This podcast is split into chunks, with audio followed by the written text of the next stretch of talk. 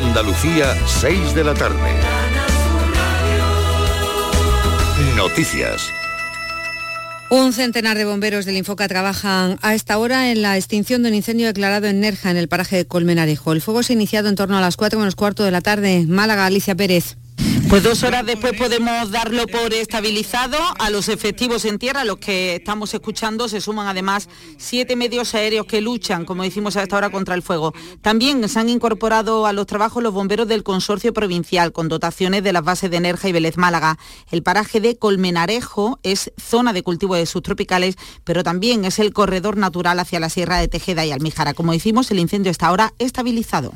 Gracias Alicia por esta información en directo. Estabilizado ya ese incendio y en Córdoba los vendedores ambulantes inician protestas. Mañana tienen intención de concentrarse en el Arenal, en la capital, y no abrirán ninguno de sus tres mercadillos. Acusan al equipo de gobierno municipal de falta de diálogo e incapacidad de solucionar los, los problemas que está padeciendo el gremio Alberto de la Puente. Los vendedores ambulantes creen que esta falta de diálogo y predisposición del gobierno municipal de Córdoba suponen un genocidio laboral y y racial contra la venta ambulante. Antonio Torcuato es presidente de la Asociación de Autónomos Comerciantes Ambulantes de Córdoba. Los quieren exterminar.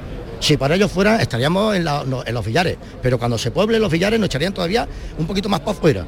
No lo vamos a permitir. No vamos a permitir el bullying laboral que nos están haciendo. No vamos a permitir el genocidio laboral al que nos están sometiendo. La renovación de licencias, el abuso de trámites administrativos o la gestión de las listas de espera son algunos de sus problemas. Podemos ha pedido al ministro del Interior, Fernando Grande Marlasca, que dé nuevas explicaciones parlamentarias sobre el salto a la valla de Melilla el pasado 24 de junio.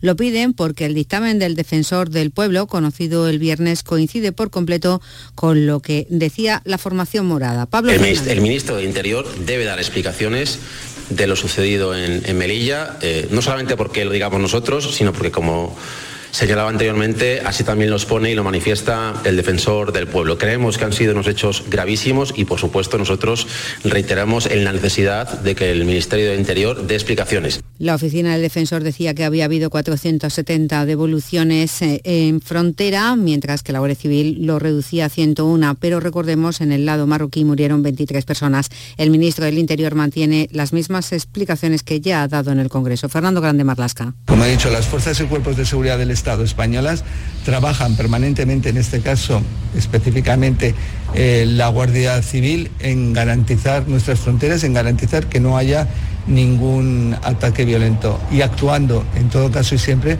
conforme a los criterios de proporcionalidad y necesidad. Por cierto, que Grande Marlasca reitera la colaboración con Marruecos ante las informaciones de los últimos días que apuntan a que cientos de migrantes, la mayoría sudaneses, están en las inmediaciones de Nador para intentar volver a cruzar a Melilla. Cuenta atrás para el concurso de agrupaciones del Teatro Falla el próximo año. Ha comenzado hoy el plazo de inscripción y va a permanecer abierto hasta el próximo 13 de noviembre, Teresa Iribarren. Atención al día 27 de noviembre porque se va a celebrar el sorteo de la fase clasificatoria en la categoría de adultos y de las semifinales en las categorías infantiles y juvenil. El boletín de inscripción se puede solicitar presencialmente en el Ayuntamiento de Cádiz o a través de la web municipal. Ya están aprobadas también las bases definitivas del certamen 2023, tal y como se celebraban antes del COVID. Y también se ha aumentado el número de integrantes que pueden acceder al teatro por cada modalidad. El Parlamento de Suecia ha nombrado primer ministro al conservador Ulf Kristersson, líder del Partido Moderado. Con el apoyo de la formación ultraderechista, Demócratas de Suecia ha logrado imponerse con 176 votos a favor frente a 173 en contra. Mañana podría conocerse la composición y los integrantes del nuevo gobierno. A esta hora en Sevilla y en Córdoba 32 grados, en Almería, Granadeja en 29, en Huelva, en Huelva 26, en Cádiz y Málaga 24, cuando son las 6 y 4 minutos de la tarde. Servicios informativos de Canal Sur Radio. Más noticias en una hora. Y también en Radio Andalucía Información y canalsur.es. Toda tu tierra la tienes a un clic en tu móvil. Quédate en Canal Sur Radio, la radio de Andalucía.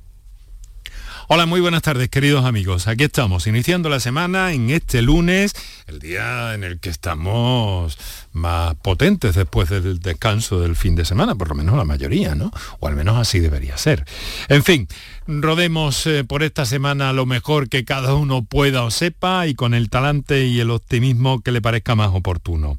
Nosotros aquí buscando siempre claves saludables para mantener nuestro ritmo de vida en condiciones para evitar la enfermedad, para buscar referencias que nos sirvan para buscar esos equilibrios que son tan necesarios en nuestro día a día, en nuestra vida cotidiana. Hoy vamos a hablar de la EPOC, de la enfermedad pulmonar obstructiva crónica, la EPOC, una enfermedad pulmonar inflamatoria y crónica, como su propio nombre indica, que causa la obstrucción del flujo de aire de los pulmones.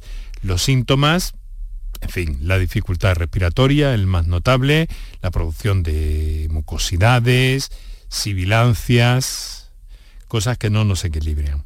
Así que vamos a ver cómo evitarlo, cómo tratarlo, llegado el caso, con la presencia, como siempre, de magníficos especialistas hoy en el programa. Así que muy buenas tardes y muchas gracias por estar a ese lado del aparato de radio.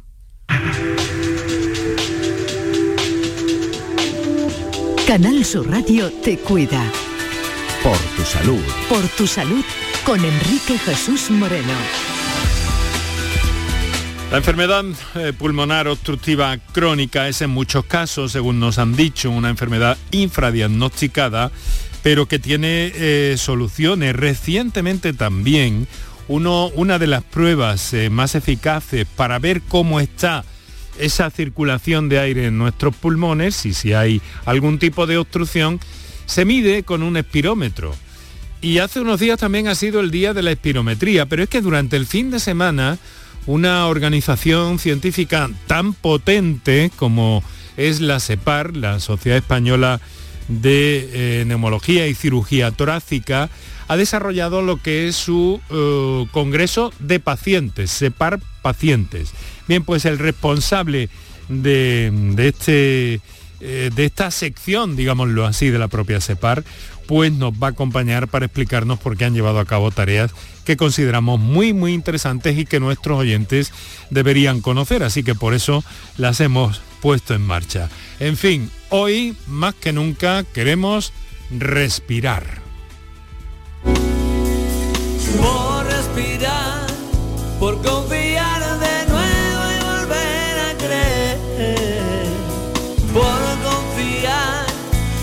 Respirar serena y saber esperar.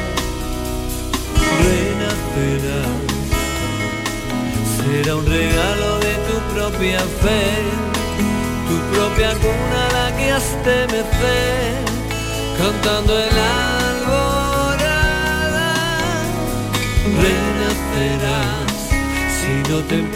Vamos a hablar de los tratamientos, de la prevención de la enfermedad, de cómo se pueden aliviar los síntomas, de qué importancia tiene el eh, diagnóstico precoz, el diagnóstico lo más eh, rápido posible con ese aparato que se llama espirómetro y del que queremos conocer también algunos detalles, y de las experiencias y las tareas que llevan a cabo en una organización científica tan importante, insisto, como es la SEPAR, una de las más numerosas de, nuestro país, para eh, combatir esos males y ponerlos en el sitio que deben estar, eh, en el lado bueno de la salud, de alguna forma, ustedes me entienden. Porque vienen realizando un trabajo muy notable de divulgación de todo esto. Ahora vamos a escucharles en un instante. Hoy hay, bueno, pues eh, mucha información en torno a las vacunas porque eh, desde hoy eh, Salud en Andalucía vacuna también contra COVID a partir de los 65 años. Sigue bajando la edad en la que se inocula la vacuna contra el coronavirus. Este año se recibe junto a la de la gripe. La cuarta dosis comenzó el pasado 3 de octubre a las personas mayores que vivían en residencias y centros de discapacidad, también a los que tenían más de 80 años. Esa edad se ha rebajado hoy ya pueden vacunarse las personas desde los 65 años y el siguiente rango será el próximo día 24. Por cierto, aprovecho para decirles que mañana vamos a hablar de, vacunas, eh, de los calendarios y de todas estas novedades. La más eh, llamativa quizá también es la que tiene que ver con la edad pediátrica, con los niños. Es la primera vez que se hace en Andalucía, Salud ha comenzado hoy mismo a vacunar contra la gripe a niños de entre 6 meses y 5 años Y bueno, mi compañera Marilo Rico se ha acercado a un centro de salud en Sevilla para conocer cómo ha sido el primer día de este de, este, de esta novedad de la vacunación de los niños contra la gripe. Adelante, Marilón. 281.000 menores de entre 6 meses y 5 años están llamados desde hoy a vacunarse contra la gripe en Andalucía. En el centro de salud de Triana hoy algunos padres llegaban despistados sin conocer el comienzo de esta campaña, pero en todo caso dispuestos a inmunizar a sus hijos. No, no lo sabía. Sí, sí, sí, por supuesto. Si hay que vacunarlo, pues se vacunan, que van a venir bien. Otro padre sanitario de profesión nos decía esto sobre la necesidad de vacunar a los pequeños. Ha quedado demostrado que la gente que estamos vacunados y hemos ido cogiendo el COVID, el efecto es diferente. Pues aunque no soy experto, entiendo que con la gripe será igual. Así que para mi hija, pues lo que haga falta. Y este otro padre también sabía que hoy empezaba la campaña, pero en el centro de salud le han dicho que no hay vacunas ni de la gripe ni de la COVID. Ya nos han dicho que no hay vacunas, que las vacunas no han llegado. Nos quedamos con el testimonio de Daniela, de tres añitos, que está así de dispuesta a vacunarse contra la gripe. ¿Y tú te quieres vacunar? ¿Te quieres poner una vacuna? Por último, recordar que hoy 17 de octubre comienza también la vacunación contra la gripe combinada con la del COVID para las personas a partir de 65 años con patologías crónicas de los 5 a los 64 años, grandes dependientes en sus domicilios y sus cuidadores profesionales, así como las mujeres embarazadas. Y fíjense que también eh, se ha conocido hoy que los niños varones de 12 años empezarán a vacunarse contra el virus del papiloma humano en 2023, que es el, el año que viene detrás de este, el 1 de enero. Podrá ser eso. Lo ha anunciado el presidente de la Junta, que señala que los contagios han aumentado en los últimos años. Los niños varones, como les digo, transmiten este virus que afecta, sin embargo, especialmente a las mujeres, aunque los varones tienen otras consecuencias y además son los principales portadores. Eh, vamos a hablar de todo esto mañana con mucha intensidad y con toda la profundidad que podamos y sobre todo intentando aclarar todas las dudas que puedan quedar por ahí, como siempre, con magníficos especialistas eh, que son los que convocamos cada tarde en nuestro programa, como son los que tenemos hoy.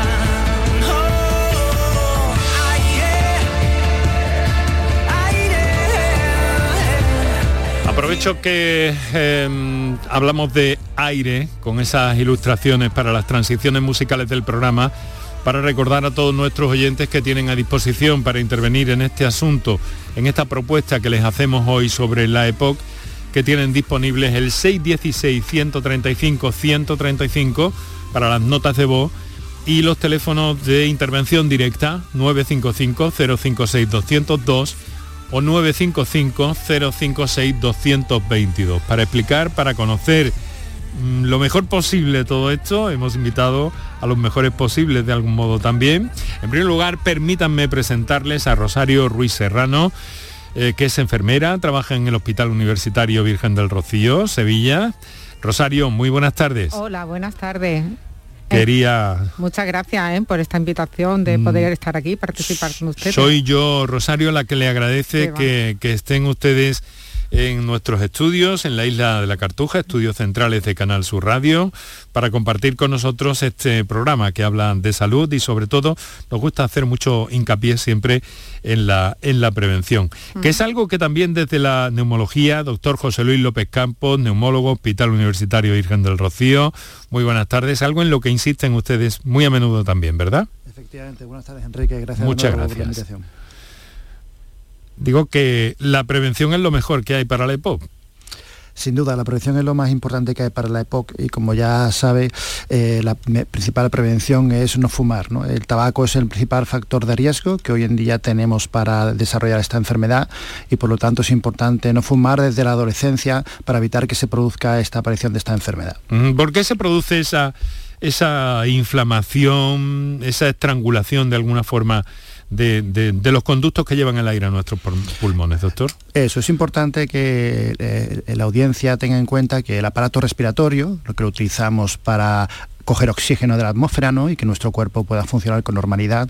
Pues este aparato respiratorio tiene dos grandes partes, ¿no? por un lado los bronquios y por otro lado eh, lo que son los pulmones. ¿no? Y ya saben ustedes que los bronquios pues, son como las tuberías que llevan el aire hasta los pulmones, ¿no? donde, donde se coge el oxígeno del aire. Bueno, pues lo que ocurre en la época es que este, este tabaco, ¿no? poco a poco, con el paso de los años, conforme uno va fumando, sin que el fumador se dé cuenta, pues va, digamos, quemando esto, estas tuberías, quemando estos bronquios, de tal manera que se van haciendo cada vez más estrechos poco a poco y es cuando empiezan a aparecer los primeros síntomas. Em, vamos a ver, el por qué se produce está claro. ¿Hay medios para tratar a los pacientes con EPOC, doctor? Sin duda, hoy en día tenemos una gran cantidad de posibilidades terapéuticas, tanto farmacológicas como no farmacológicas, que ayudan a que el paciente con EPOC pueda estar mejor cada día. ¿Y considera usted que están, eh, que están diagnosticados todos los casos que existen o hay en esta enfermedad algún problema de lo que ustedes llaman infradiagnóstico? Sin duda, hay una altísima cantidad de infradiagnóstico. Fíjese usted que en el último estudio que se ha hecho en España eh, pudimos, fuimos capaces de detectar que cerca del 80% de los pacientes que tienen una obstrucción en los pulmones como consecuencia de haber fumado realmente no saben que la tienen. Así que el infradiagnóstico es extremadamente elevado en nuestro país. Porque no da síntomas de momento, porque se deja llevar, ¿por qué exactamente? Bueno, es un, problema un poco eh, multifactorial, ¿no? Hay varios eh, componentes importantes. Lo primero mm. es que es una enfermedad de lenta instauración. En nuestro país, desde que una persona comienza a fumar, que suele ser a los 14 años, hasta que comienza a hacerse palpable esta obstrucción, que suele ser a partir de los 40, pues la enfermedad va lentamente instaurándose y, la persona achaca a, eh, aspectos relacionados con el consumo de tabaco, ¿no? Es la típica tos del fumador, ya no tengo la edad que tenía antes y por lo tanto estoy algo más limitado, lo asocia a otros factores que no es la aparición de la propia enfermedad. Por tanto, pasa desapercibida. Sin duda. Bueno, y esto, eh, todo esto se mide o se podría cribar de alguna forma eh, ¿no? Rosario, se puede, se puede eh, manejar de alguna forma o empezar a, ver por dónde van las cosas con un espirómetro. Exactamente, realizando la prueba de la espirometría. Eso es, que es lo que usted maneja perfectamente en el mismo entorno, en el mismo entorno técnico que, el doctor José Luis López, ¿verdad? Exactamente, estamos en el Son ustedes compañeros. Eso es, estamos, yo estamos en el laboratorio de las pruebas funcionales respiratorias de Virgen de Rocío y por medio de la espirometría, la espirometría en sí es una prueba básica para el estudio de esta función pulmonar. Va a medir lo que es el volumen máximo de que, del aire que un individuo puede inspirar y expirar en un máximo esfuerzo. Entonces, toda persona eh, fumadora eh, eh, se le debe hacer inicialmente una espirometría para ver esos parámetros, a ver cómo, cómo está esa capacidad de pulmonar. O sea que casi, casi, casi casi sería de oficio, por lo que me está diciendo, en el caso de una persona fumadora. Exactamente, una persona fumadora se debería empezar a hacer con una espirometría. ¿Es tan importante esta prueba como para que tenga eh, un día mundial, como ha sido recientemente? Pues día de la espirometría. Sí, el Día Mundial de la Espirometría fue el 14 de, octubre y la espirometría pues mm, nos va a dar muchísimos, muchísimos detalles, inclusive el diagnóstico de la obstrucción que puede tener el paciente a nivel pulmonar. Eh, o sea que, la, idea que tienen ustedes es de ponerla en primer plano, ¿no? Pero también va unido, eh, no sé, para los dos, para, para Rosario o para José Luis, eh, va unido a una reivindicación que se esté haciendo, que esté en el sentido de que este aparato esté presente en la atención primaria. Mm. Hay que ver con lo que tiene ya la primaria, le están sugiriendo ustedes que se ponga allí el espirómetro. Sí. Efectivamente, sería importante que esta es una enfermedad, como ya decía antes, que tiene una lenta instauración y por lo tanto es importantísimo que la prueba que la diagnostica esté accesible a toda la población. Y la atención primaria, como bien sabemos, es el primer punto de acceso a la población, el que tiene más a mano. El médico de cabecera conoce muy bien a los pacientes, conoce muy bien su entorno familiar y es un lugar idóneo para poder hacer cribado de esta enfermedad.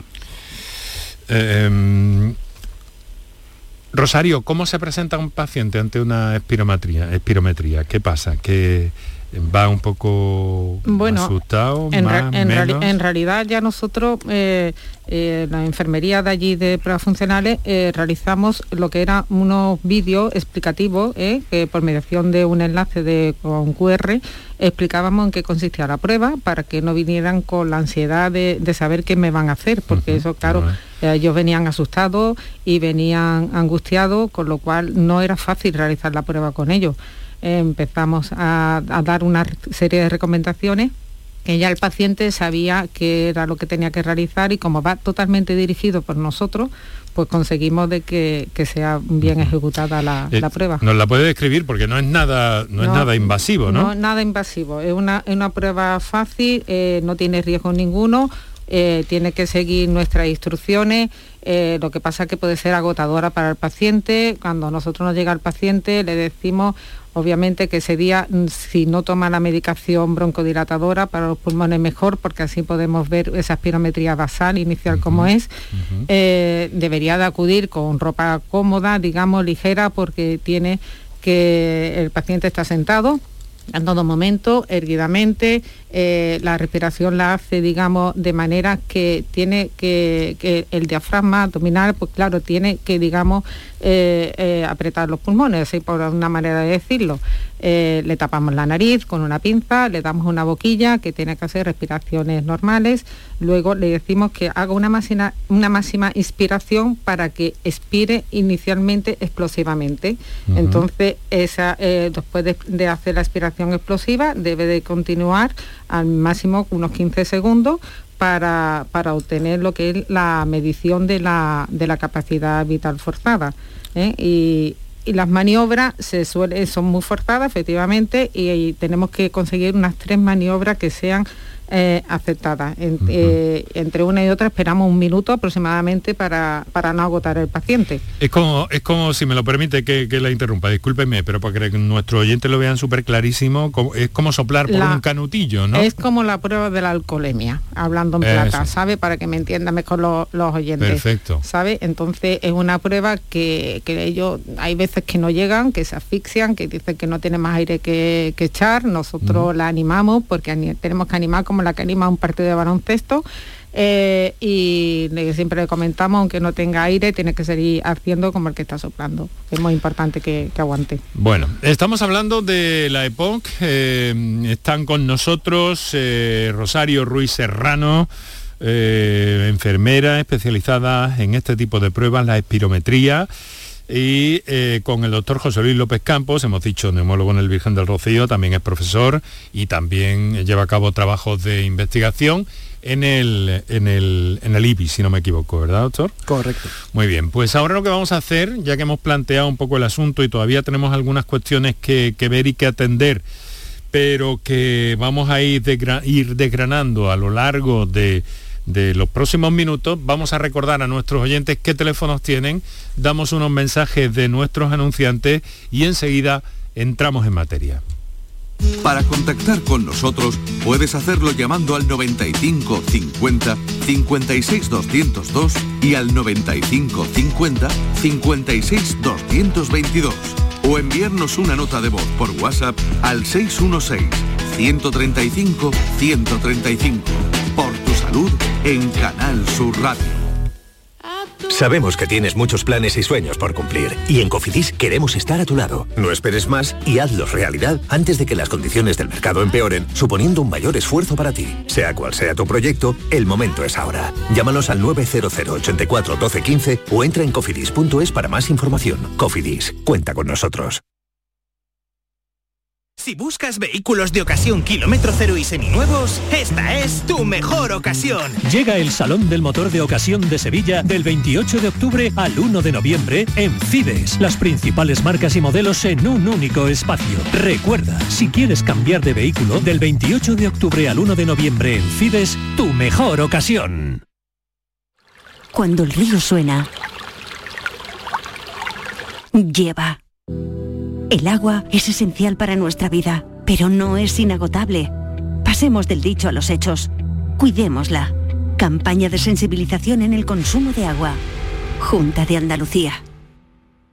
En Cofidis puedes solicitar hasta 60.000 euros sin cambiar de banco. Llámanos al 900 84 12 15 o entra en cofidis.es para más información. Cofidis, cuenta con nosotros. El otoño llegó y vas a decir no a la subida de luz. Ahora ilumina tu hogar noche y día consumiendo tu propia energía y ahorra hasta el 90% en tu factura de luz gracias a nuestras baterías premium. Instalaciones garantizadas 25 años. Pide ya tu estudio gratuito en el 955 44 11 11 o socialenergy.es y aprovecha las subvenciones disponibles. La revolución solar es Social Energy. Para contactar con nosotros puedes hacerlo llamando al 95 50 56 202 y al 95 50 56 222 o enviarnos una nota de voz por WhatsApp al 616 135 135. Por tu salud en Canal Sur Radio.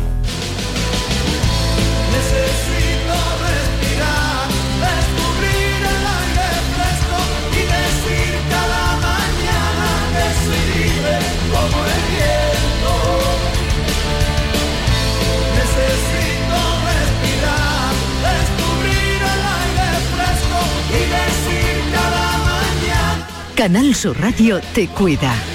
Por tu salud con Enrique Jesús Moreno.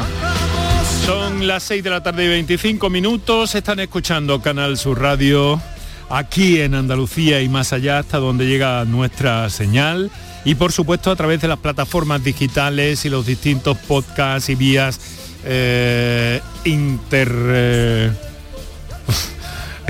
iba a decir una palabra de esa inventada que voy a, evitar a través de, de las plataformas en internet en definitiva. Eh, ya saben que nos tienen en, en Twitter. Somos arroba por tu salud CSR que también estamos en facebook.com barra por tu salud y que cada tarde aquí lo que hacemos es compartir con los especialistas, con buenos especialistas que nos dan su apoyo, además de su tiempo para compartir con todos ustedes cualquier duda que tengan hoy sobre la, em- la, la EPOC, la enfermedad pulmonar obstructiva crónica. En fin, esto para los oyentes del directo, para los que nos oís en la madrugada, pues muchas gracias por estar ahí durante la redifusión de este espacio o para aquellos que lo hacéis eh, con el programa ya emitido a través de distintas plataformas o la aplicación propia de Canal Sur Radio, que es lo que más os recomiendo para escuchar, porque estamos a mano, lo recomiendo, no, no por nada, que también está en internet, pero aquí en el teléfono, pues aplicación de Canal Sur Radio para escuchar cualquier programa de esta marca a cualquier hora del día o de la noche y en cualquier parte del planeta y quizá también un poco más allá. Bueno, eh, vamos a ir conociendo algunas de las eh, cuestiones y algunos de los, eh, de los planteamientos que nos vayan haciendo los oyentes. Pero mientras tanto queremos saber eh, todavía un poquito más de la EPOC y yo creo que todavía, yo no sé, ha habido cierta discusión, ¿no, doctor López Campos, con el tema de la denominación de la enfermedad, que si no se entendía, que si sí se entendía, que si habría que cambiar la nomenclatura. De momento, ¿entiende el público, entienden los ciudadanos que es la EPOC? Probablemente no del todo, ¿no? Es verdad que esta enfermedad ha tenido diversos nombres a lo largo de las últimas décadas. La gente la conoce por bronquitis crónica o por enfisema, cuando hoy en día sabemos que tanto ambos conceptos, bronquitis crónica y enfisema, hoy en día es parte de una sola enfermedad que hace ya en los años 60 del siglo pasado ya convenimos en denominar de manera uniforme enfermedad pulmonar obstructiva crónica. ¿no? Bueno, vamos a hacer una cosa ya que hemos puesto la publicidad, estamos en el Ecuador aproximadamente del programa porque recibimos una llamada en directo que siempre intentamos, eh, Rosario, eh, José Luis, eh, pues darle prioridad y eh, lo que vamos a hacer es atenderla porque además nos llega desde el corazón de Europa, desde, desde Alemania. Y es Emilio quien nos telefonea, que no sabemos si será paisano nuestro o qué, pero encantados de saludarle. Emilio, muy buenas gracias. tardes. Buenas tardes. Llamo desde, soy, yo vivo, soy de Granada, ¿no? Sí. Pero, pero vivo aquí, estoy solo, vivo con mi hija aquí en, en Alemania, al lado de, de Hausen, en un pueblecito pequeño. Ajá. Y, y quisiera hablar con el doctor porque yo tengo un man diagnosticado EPO, el número 4, el máximo que hay. Y estoy muy malo, muy malo. Y quisiera saber si la corticoide me puede ayudar y, y puedo seguir tomándola, porque cuando yo la tomo tres o cuatro días la corticoide, me siento muy bien. Pero claro, no puedo abusar de ella. A ver lo que me puede decir. Eh, eh, claro, Emilio, gracias por tu consulta. Entiendo que tú cuando hablas del corticoide te refieres a pastillas, ¿verdad? Sí, sí, pastillas, pastillas. Vale, vale, sí. Mira, el corticoide administrado por vía oral en pastillas es es verdad que es muy bueno para el pulmón y, entiendo que te sientas bien cuando lo tomas. A los pocos días, pues eh, la inflamación pulmonar disminuye y uno se puede encontrar mejor. El problema que tiene el corticoide administrado en pastillas es que es muy bueno para el pulmón, pero es muy malo para muchas cosas. Es malo para la tensión arterial, para el azúcar, para el ojo, produce cataratas, para los músculos y tiene muchos efectos secundarios. Por eso intentamos darlo en los mínimos números de ciclos posibles. ¿Cuál es la solución que hemos encontrado para esto? Pues hoy en día tenemos corticoides que no se dan por vía oral, sino que se dan por vía inhalada, con un inhalador. La ventaja de tomar el corticoide por un inhalador es que va directamente al pulmón y no tiene los efectos secundarios que lo tiene cuando se toman en pastillas. Entonces yo en tu caso con una, eh, una EPOC de grado 4, probablemente lo más sensato sería hacer lo que denominamos una triple terapia, que es tomar dos broncodilatadores de distinta familia junto con un corticoide pero por vía inhalada y esto seguro que te vas a hacerse encontrar mucho mejor. Sí, yo problema con no tengo porque la doctora le pida lo que me pida, me lo da porque dice que no hay otra solución, ¿entiendes? Yo me lo tomo a lo mejor tres días y en esos tres días voy de 20, me voy bajando a 10 y después a 5. Y ya me encuentro bien porque inhaladores tengo de todas las clases. Tengo cuatro máquinas, tengo una para la calle, para llevar la, espalda, con de oxígeno. No sé cómo se llama. De oxígeno. Mm. Sí. tengo para la de la noche y tengo para de, bueno, eh, tengo un hospital en mi casa, en mi habitación tengo un hospital. Y al escucharlo a ustedes digo, voy a llamarlo a ver si me puede, me han dicho que no hay solución. Eh, bueno, la, EPOC eh, es verdad que es una enfermedad crónica, ¿no? Y como enfermedad crónica que es, pues le acompaña al paciente durante el resto de su vida, lo cual no significa que le vaya de problema el resto de su vida, ¿no? Sino que es verdad que un estadio 4 es un estadio avanzado, pero bueno, habría que ver un poco más los detalles del caso, pero como norma general, el tomar tres fármacos por vía inhalada suele mejorar de manera notable, ¿no? Sí, sí, sí. Pero yo ya tengo 82 años, ya poco me queda, ¿no? bueno, pero, claro. siempre se puede mejorar, ¿eh? Eso es lo que yo, por eso le llamo a ver usted si me puede solucionar algo o decirme algo. Bueno. las tabletas, todo lo que quiera y en un mes cuatro veces en el hospital. Claro, claro. No tengo problema, pero claro, dicen que no hay cura. Sí, bueno, la enfermedad como tal no tiene cura, pero dependiendo de la presentación clínica de cada caso, es verdad que hay soluciones que se pueden hacer que uno mejore, ¿no? Incluso con 82 años tenemos también programas de rehabilitación respiratoria que son muy importantes para mejorar la musculatura y la forma de trabajar de los pulmones. Y tenemos también, aparte de la oxigenoterapia, a veces se pueden dar antibióticos preventivos para que no tengan que ingresar en el hospital, tenemos también antiinflamatorios por vía oral que no son corticoides y que también mejoran y disminuyen la probabilidad de ingresar en el hospital, o sea que tenemos un, una cantidad de tratamientos hoy en día enorme. Y yo imagino que allí en Alemania seguro que tienen acceso a todos ellos. Emilio, eh, ¿qué temperatura, ¿qué temperatura hace eh, donde está usted ahora? Pues hoy, ahora mismo, ahora mismo, hoy es un día fantástico, un día de sol, un día unos 28 grados por ahí. Anda. Fenómeno, un día fenómeno, la verdad. Eh, de, dónde, ¿De dónde es usted, Emilio? Yo soy de, de Granada, Granada, Granada. Pues entonces ha tenido prácticamente la misma temperatura que Granada, Granada, Granada. Sí, yo escucho, las noticias y lo veo que están allí eso. Bueno, pues le doy muchísimas gracias a ustedes, al doctor y a todos. Pero me han dicho que, no hay solución. Es un trasplante de pulmones, pero a mi edad ya no. Mm.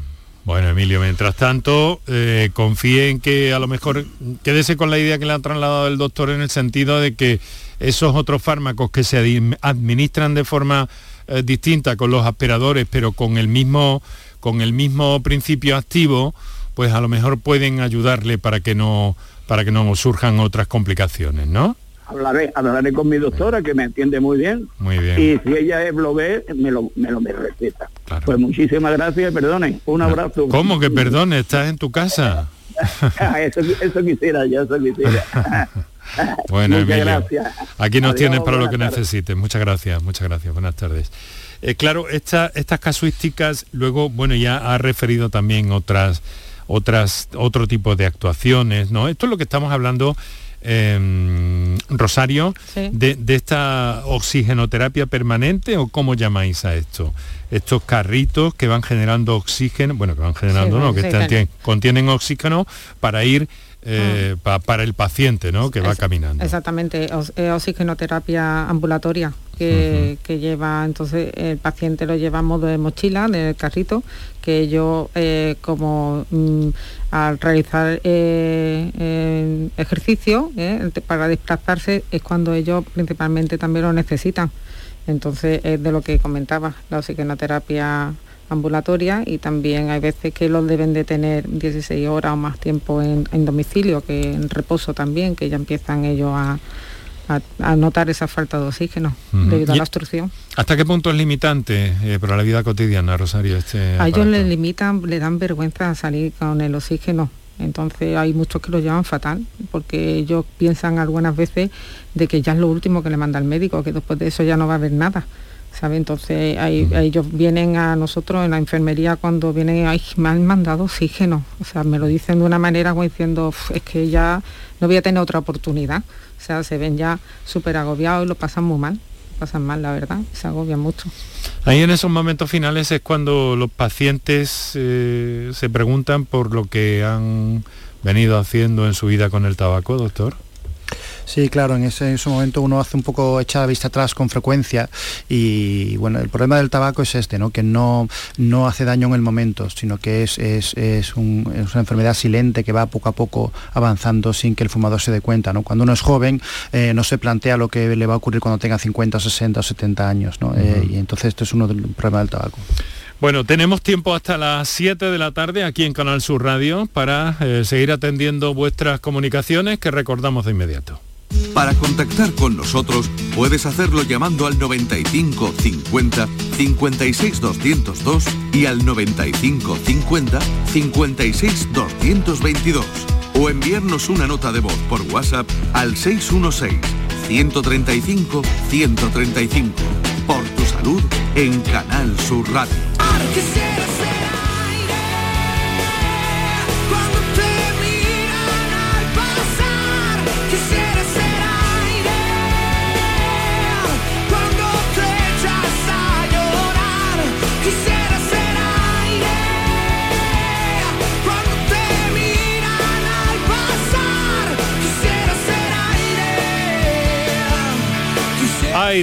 Respirar, EPOC, enfermedad pulmonar obstructiva eh, crónica. Le he preguntado antes, eh, doctora Emilio, por la temperatura, porque de alguna forma también, em, claro, la, época invernal, la humedad, si finalmente llega, y todo ese tipo de cosas, ¿tiene, ¿tiene algo que ver o puede producir alguna exacerbación de, de la problemática que tenga una persona enferma de EPOC? Sin duda, la época es una enfermedad que tiene un pico estacional coincidiendo con el invierno. En invierno sabemos que hay una mayor oleada de virus ambientales, también hay menor temperatura y esto pone la situación eh, ideal para tener un problema respiratorio agudo como es una exacerbación, como decía. Miren, em, este fin de semana, en realidad creo recordar que desde el jueves quizá, viernes, pero el, mismo viernes hablaba yo con, alguien eh, y me decía, estoy en una conferencia, en una actividad preciosa en Vitoria, con un grupo de jóvenes abundantes a quienes se les está hablando de prevenir la EPOC de la forma mm, básica y elemental, prevenir el inicio de estos jóvenes en el consumo de, de tabaco. Y eso se estaba desarrollando nada más ni nada menos que en el 50, quincuagésimo, si prefieren otros, Congreso de Separ Pacientes, se ha celebrado, como digo, en Vitoria-Gasteiz. Y eh, al cargo o en la dirección de esa, no sé cómo llamarla, sección de SEPAR pacientes de alguna forma, está el doctor e-, Eusebi Chiner, que no es la primera vez tampoco que está con nosotros en el programa y a quien quiero agradecer que nos haya atendido al teléfono. Doctor Chiner, muy buenas tardes. Muy buenas tardes. Creo, creo que ha oído que está conmigo Rosario Ruiz Serrano y el doctor José Luis López. Y, Hola, Eusebi. Hola. encantado de estar con, con vosotros en el programa. Y hay, hay dos cosas que a mí me interesan especialmente, ¿no? Porque, claro, es que eh, en SEPAR sois tan potentes que cuando he visto que era el 50 Congreso de Separ Pacientes, mm, mm, he dicho, ¿50? ¿Sí? A ver, a ver, explíqueme eso. Es el quinto Congreso de Separ Pacientes, es el quinto Congreso. Separ tiene más de 50 años de historia en congresos, pero realmente es el quinto Congreso de, de pacientes realizado dentro de la SEPAR con y para los pacientes. De hecho, prácticamente no hay ninguna otra sociedad en España, alguna otra como reumatología, como alguna, algunas otras, pues se han apuntado recientemente al carro.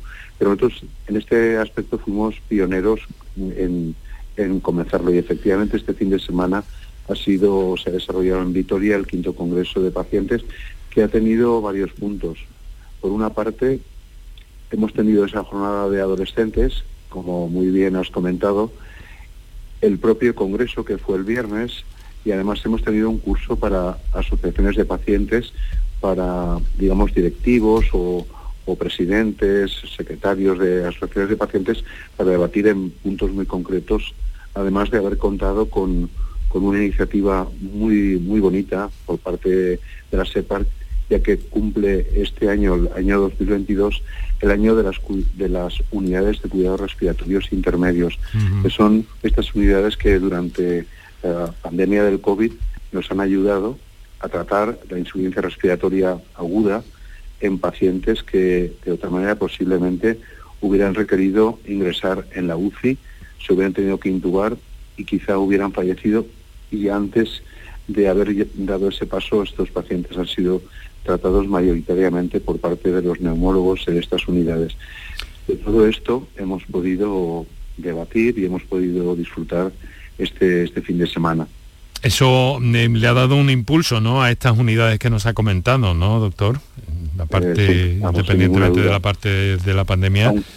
Aunque, los neumólogos siempre habíamos estado eh, en, en, esa, en esa parte, de, digamos, de la ventilación no invasiva, que mm. consiste en aplicar un tratamiento para ayudar a respirar cuando existe insuficiencia respiratoria, cuando, digamos, la musculatura o bien el pulmón está a punto de claudicar y cuando el oxígeno no es suficiente, poder darle un soporte sin necesidad de intubar al paciente, estando el paciente consciente mediante unos sistemas de, como se llama, ventilación invasiva, mediante una mascarilla que se aplica en, en la nariz y en la boca y el paciente, pues bueno, puede estar consciente, recibir la medicación e incluso alimentarse. Y, esto ha demostrado durante la pandemia ser coste eficiente, aunque ya lo sabíamos, ha ahorrado muchas vidas y, y además ha salvado y además ha ahorrado con costes inferiores a un, a un ingreso en la UCI pues eh, de una forma tangible poder, poder tratar a estos pacientes. Doctor, la prevención ha insistido en ello y además han dedicado una sesión a los jóvenes precisamente.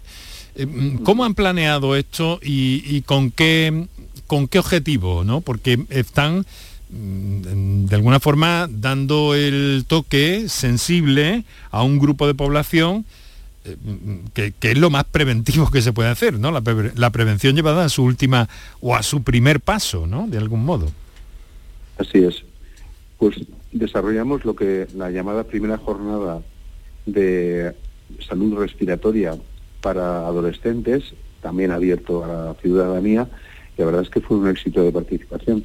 Tuvimos dos grupos de 400 adolescentes cada, cada grupo, es decir, participaron casi 800, y hablamos sobre el tabaco, mm, sobre el tabaquismo, pero no solamente sobre el tabaquismo o el riesgo del tabaco, sino las nuevas formas de consumir tabaco, que es algo muy importante que parece que, que, pasan un poco desapercibidas y tienen de alguna forma tanto peligro, tanto riesgo para la salud respiratoria como el tabaco convencional. Hablamos del vapeo, hablamos de licos, hablamos de las cachimbas, cosa que además mm, de una forma muy participativa los chavales saben perfectamente lo que son estas formas de fumar, más allá de lo que es el, cigarrillo y pues está el cigarrillo electrónico y estas formas que parece que sean un poco inocuas. Y fue, la verdad, un ambiente muy, muy distendido, muy divertido, muy participativo, donde hubiéramos podido estar un montón de horas porque eh, los chavales pues se ve, iban viniendo arriba haciendo muchísimas, muchísimas preguntas y participando de manera activa. Y hay una cosa, sí, hay una cosa que me llama la atención, Eusebi, que en el enunciado no aparecía tabaco por ningún lado, lo ha titulado, eh, ¿cómo ha dicho? Sí, lo hemos titulado Jornadas de Salud Respiratoria para, para Adolescentes. Para adolescentes. Porque mm, no queríamos centrarnos solamente en el tabaco. De hecho, mm. abordamos dos temas. Dos temas que interesaron muchísimo. El tabaco y, eh, digamos, el derecho al bien dormir. El daño que producen sobre el sueño y más en, en estas edades, pues en las edades más vulnerables, pues entre los 10 y los 14 años por, o 10 o 16 años, pero que son los dispositivos electrónicos, lo que son eh, los iPads, lo que son los móviles eh, que se van a dormir aparentemente pero no están durmiendo. Eso tiene importantes consecuencias al día siguiente para el rendimiento escolar, rendimiento de todo tipo. De alguna forma, pues quisimos sumar mm, estos temas generales de, salud respiratoria en la, cual también los neumólogos estamos implicados, lo que es eh, el sueño. No solamente no, que sería la línea de sueño, sino, digamos, yendo un poco más allá. Eh, eh, suena, suena todo esto muy bien. ¿Es algo que podría reproducirse? Totalmente. es algo que puede reproducirse con cierta facilidad siempre que haya colaboración, porque hay, ha de haber colaboración. En este caso hubo una colaboración extraordinaria por parte del Ayuntamiento de Vitoria. Se consideró una actividad extraescolar. Los chavales vinieron en autobús, vinieron a, la, al salón de actos del Palacio de Congresos, mm, se comportaron de una manera maravillosa. Fue un acto divertido además porque contábamos con un grupo de animación al propio tiempo que los estimulaba. Y creo que esa es la forma de acercarse a, a, los chavales, a, esta, a esta población, de una forma directa, sin contarles tampoco temas muy científicos, sino al, contrario, de una forma muy participativa, haciéndoles hacer preguntas, mm, permitiendo que hagan comentarios o comentarios familiares o lo que puede suceder en su casa o, por parte de sus amigos. Mm. Esa es la, manera realmente de difundir. ¿Ustedes imaginan eh, un futuro relativamente cercano eh, que el cartelito ese que, vemos ahora o que vimos en su día en el interior de los establecimientos que ponía eh, prohibido fumar o no se permite fumar en algunos casos, eh, ¿va a llegar a las ciudades como ámbito mm, general, como ámbito global? ¿Ciudades sin tabaco? Pues... Porque parece que las cosas van por ahí, ¿no? probablemente eso va por ahí. Nos queda un largo camino por recorrer. Pero ya tenemos ejemplos. Tenemos ejemplos en eh, quizá en otros entornos, en Estados Unidos, en el extranjero, donde, por ejemplo, eh, hay zonas, eh, hay barrios, hay edificios donde si se alquila, por ejemplo, un piso mm, como condiciones que no se pueda, que no se puede fumar. Hmm. Y eso es muy posible que se vaya extendiendo a, todos los ámbitos. Mm.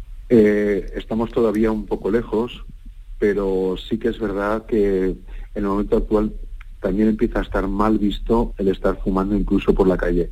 Eh, empieza a estar mal visto además porque tenemos mensajes importantes que hemos de transmitir, como que tirar colillas eh, al suelo, mm, bueno, eso mm. es un material que tarda decenas de años en degradarse, es un material que el entorno lo contamina, los pájaros toman esas, esas colillas para, para hacer nidos, etcétera, y de tal forma que va contaminando también incluso el agua que mm, bebemos. Y además deja unos residuos muy importantes. Es muy posible que aún estamos lejos, pero, pero se van consiguiendo ciertos logros muy poquito a poco.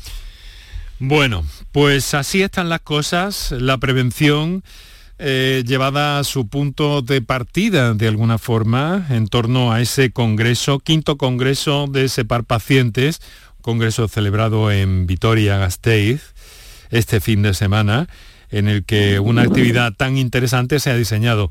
No, no, vendría, no vendría mal reproducirla por aquí, ¿no le parece, doctor López Campos, Rosario?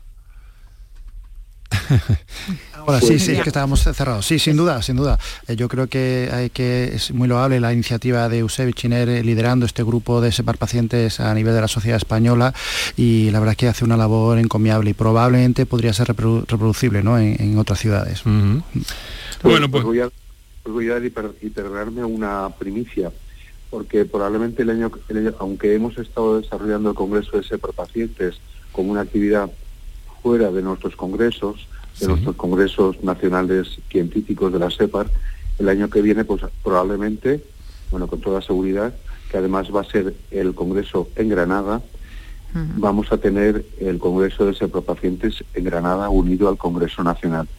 Y una de nuestra idea era organizar también esa jornada de adolescentes, además del congreso de pacientes, con lo cual, bueno, pues creo que está bastante próximo. Lógicamente a los pacientes les cuesta más desplazarse a una ciudad u otra, pero yo creo que en Andalucía va a tener una respuesta extraordinaria. Y con un mensaje tan interesante en el que no encabeza aquello desde el punto de vista de la comunicación, me refiero, que no encabeza aquello de niño no fumes, ¿no? Exactamente. bueno, pues doctor eh, Eusebio Chiner, le quiero agradecer muchísimo que nos haya ayudado a comprender eh, mucho mejor todo esto, a comprender cómo están las cosas y cómo vive la gente joven, porque de vez en cuando hay parcelas en las que hay que atajar el asunto, desde luego todo lo terapéuticamente posible para quienes ya tienen una edad y han vivido o hemos vivido lo que hemos vivido, pero porque haya ese escalón generacional que evite que las cosas puedan mm, calar esas ideas también en la gente más, más jovencita. Doctor, muchas gracias, muy buenas tardes. Muchísimas gracias, muchas gracias a los compañeros que están también un saludo, en Un saludo. Gracias. Buenas tardes. Bueno, eh, nos han quedado como nueve minutos. Se me ha ido a mí el, tiempo volando hoy. Vamos a hacer una cosa. Eh, una pausa aquí. Todavía recordar a los oyentes que si quieren alguna intervención están a tiempo de hacerla. Me parece que tenemos algo pendiente por ahí. Ah, bueno, por lo menos una nota de voz tengo yo aquí. Vale. Por tu salud, escucha Canal Sur Radio. Canal Sur Sevilla. Si necesitas recuperarte de una operación de cadera, rodilla o cualquier otro proceso médico, en Vallesol podemos ayudarte. Contamos con profesionales que te ayudarán a recuperarte más rápido y llevarán un estrecho seguimiento de tu evolución. Y todo ello sin desplazamientos innecesarios y por mucho menos de lo que imaginas. Infórmate en el 924 24 25 o en vallesol.es. Vallesol, la residencia que te mereces. Bienvenidos a Sacaba. Mil metros de electrodomésticos con primeras marcas. Grupos Whirlpool, Bosch y Electrolux. Frigoríficos, lavadoras, hornos, vitros. ¿Quieres más? Aires acondicionados, aspiradoras, pequeños electrodomésticos. Y financiamos en 12 o 20 meses sin intereses solo tú y Sacaba. Tu tienda de electrodomésticos en el Polígono Store en calle nivel 23. Ven a ver nuestra exposición y sus 25 años de experiencia. Sacaba. Pero Pepe, Carmen, qué guapísimos estáis. Tenéis la piel perfecta. Sí, hemos ido a Clínica Doctor Ortiz y nos ha aconsejado lo mejor para los dos han transmitido seguridad y confianza. Son muy completos. Tratamientos de arrugas, rellenos faciales, láser, cirugía plástica, injertos capilares, ginecología. Pide tu cita gratuita en Clínica Doctor Ortiz y siéntete segura en tu clínica estética de confianza. Pacientes reales, belleza natural. El mejor jamón del mundo te espera en Aracena. Del 14 al 16 y del 21 al 23 de octubre celebramos 25 años de Feria Regional del Jamón y del Cerdo Ibérico. Un entorno incomparable y un sabor único. Ven y disfruta de Aracena, la ciudad de la gruta y de otras muchas maravillas. Ya iré cuando tú no estás. Se me está llenando el tiempo de maldita soledad. Tiempo para que un poco ya bueno, vamos a aprovechar el tiempo. Como decía, tengo aquí una comunicación que me llega por nota de voz eh, directa eh, y una persona que nos dice, leo textualmente, yo tengo EPOC y me han dicho que tengo menos posibilidades de que me dé un cáncer de pulmón. ¿Hay algo de cierto en esto? Caramba. eh, no sé. Bueno, la relación entre época y cáncer sí es verdad que es, relativamente sólida, ¿no? Sabemos que desafortunadamente no es este el escenario, sino más bien al contrario. Eh, hay que tener en cuenta que la EPOC y el cáncer eh, tienen en común el principal factor de riesgo que es el tabaco. Las dos cosas están muy mm. influenciadas por el tabaco, ¿no? Y desafortunadamente no es así. O sea que tienen, claro, que son dos cosas paralelas que se puede presentar, pero que ni mucho menos esto que... Esto forma parte de los bulos. ¿Habían oído esto? Porque a mí me deja un poco... ¿Habían oído esto alguna vez? No, no, yo creo que claramente la, relación es eh, de tabaco y cáncer está muy sólida en la literatura y desafortunadamente lo vemos en mm. la clínica del día a día, ¿no? Pero no con esto de la EPOC ni nada de No, no, de, hecho hoy día se considera que hay algunas formas de EPOC que tienen un mayor riesgo de cáncer que otras incluso. que, mm. perdón, pero que también es verdad que, que muchos, muchos pacientes, bueno, muchas personas le pregunta que si saben lo que es la PO y no saben lo que es la PO. No, no vamos, ellos saben y relacionan el tabaco con, el cáncer, pero recuerdo el Día Mundial de la EPOC cuando hacíamos pequeñas encuestas y le preguntábamos a los pacientes, ¿sabe usted lo que es la EPOC?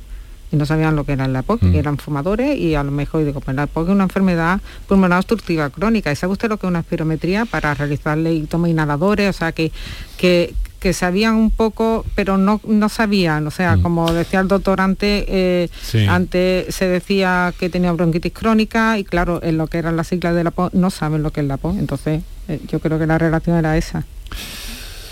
Doctor, ¿cuándo hay que hacer una, ¿cuándo hay que hacer una espirometría?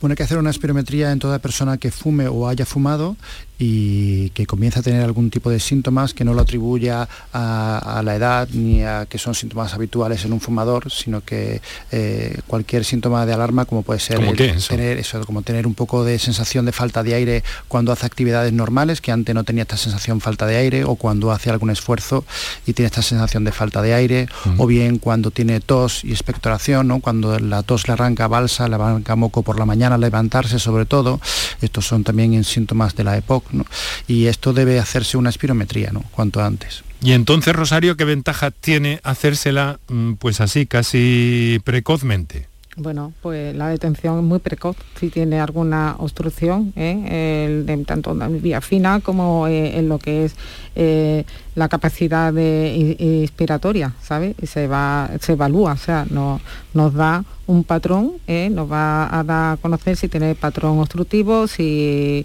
de como esa gráfica, aunque tenga unos resultados más o menos aceptables, dependiendo del teórico, digamos, del paciente pero mm, ya vamos viendo cómo va cayendo esa curva y entonces las sucesivas visitas eh, pruebas realizadas que la hagamos eh, más adelante, vamos haciéndole un control, evaluando lo que es la, y entonces a partir de ahí hay una eh, estrategia terapéutica, supongo, ¿no, doctor? Sí, como norma general es importante que, el público tenga presente de que las enfermedades crónicas, entre ellas la EPOC, siempre es mejor cogerlas al principio que al final, siempre.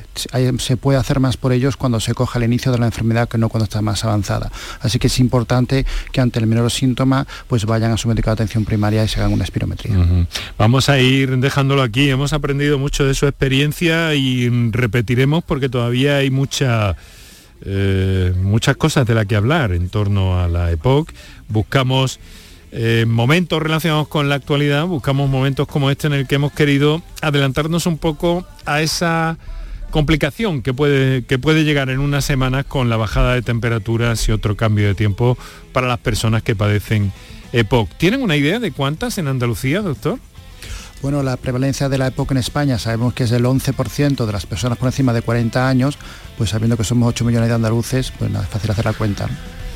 Doctor José Luis López Campos, neumólogo Hospital eh, Virgen del Rocío, IBIS, profesor de la Universidad de Sevilla, Rosario Ruiz Serrano de la Espada, enfermera, también con una sección importante dentro de ese par.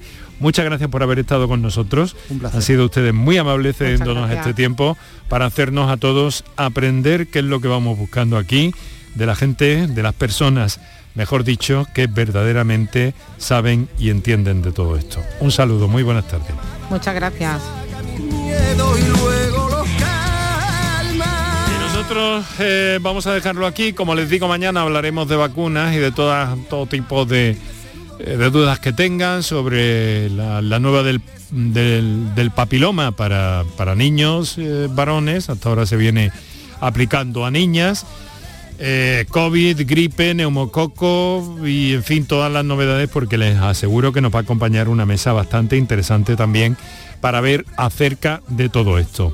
Hoy en la producción Kiko Canterla, control de sonido de Antonio Martínez, la realización ha sido de Mariano Piedra y Enrique Jesús Moreno habló encantado. Hasta mañana disfrutar de lo que queda de tarde, que está bonita.